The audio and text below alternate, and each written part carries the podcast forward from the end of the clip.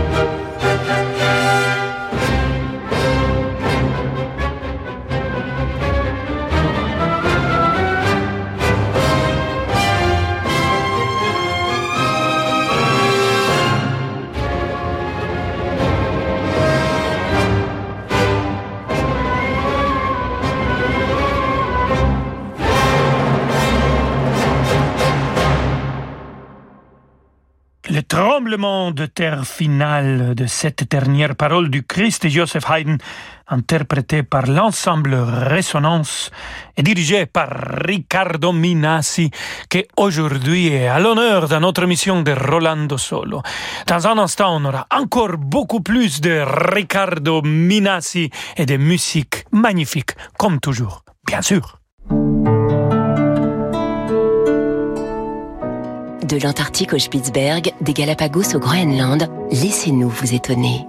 Réalisez vos rêves en embarquant avec Hurtigruten vers des contrées mythiques. Retrouvez le goût de l'aventure et de l'émerveillement face à une nature et une faune spectaculaires. Enrichissez vos connaissances aux côtés de nos experts et abandonnez-vous au confort chaleureux et informel d'un navire Hurtigruten. Réservez votre croisière pour 2023 avant le 30 septembre sur hurtigruten.fr et économisez jusqu'à 500 euros par personne. Offre soumise à condition.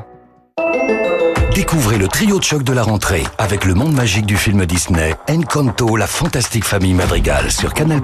Le monde renversant de Stranger Things, saison 1 à 4, déjà disponible sur Netflix. Et le monde prodigieux du football avec la reprise de grands championnats européens en exclusivité sur Bein Sport. Jusqu'au 12 octobre, profitez de la série limitée Canal+, Netflix et Bein Sport pendant 24 mois. Hors option TV+, à 29,99€ par mois les 12 premiers mois. Voir conditions sur boutique.canalplus.com. Rolando Villazone sur Radio Classique.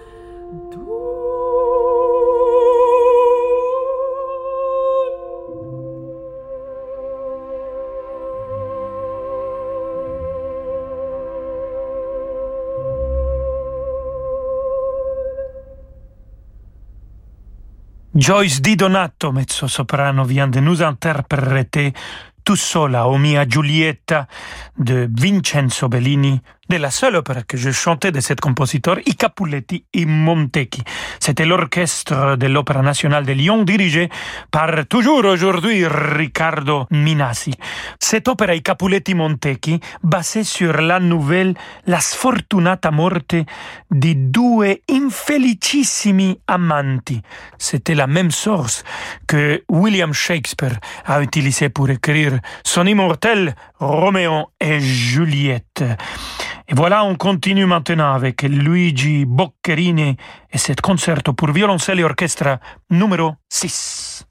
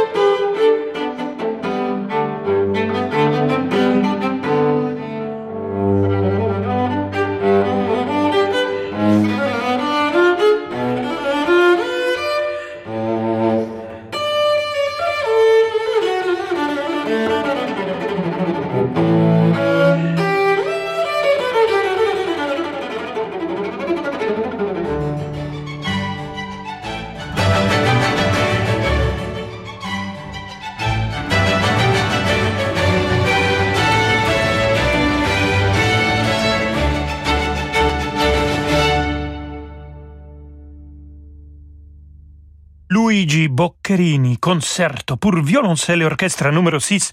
On vient d'écouter le finale interprété par Edgar Moro, violoncelle, Il Pomodoro, dirigé par Riccardo Minassi. Et la pomme ne tombe pas loin de l'arbre, surtout dans la famille Bach. Quatre fils du grand compositeur ont suivi ses traces. Et au cours de leur vie, cela a apporté encore plus de gloire que leur propre père. Par exemple, le deuxième fils, Carl Philippe Emmanuel, pendant qu'il vivait, il était connu en Europe comme le grand Bach. Et Carl Philippe Emmanuel Bach était aussi très admiré et très ami de Wolfgang Amadeus Mozart. On va écouter sa symphonie numéro 3 interprété par l'ensemble Résonance et dirigé toujours aujourd'hui par Riccardo Minassi.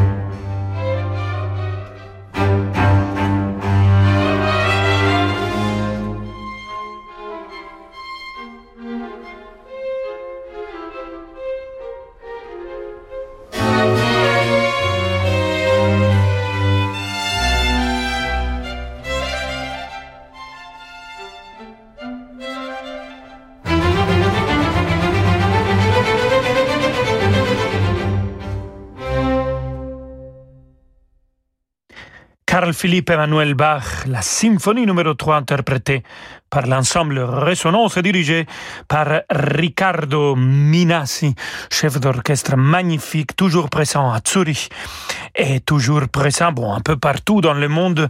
Et, et c'est quelqu'un en plus avec une joie de vivre extraordinaire et que c'est contagieux. Euh, les musiciens le prend, le public le prend et nous les artistes qu'on travaille avec lui, bien sûr, on le prend aussi. On va continuer maintenant avec euh, Georges Frédéric Händel, Parthenope, la symphonie d'ouverture.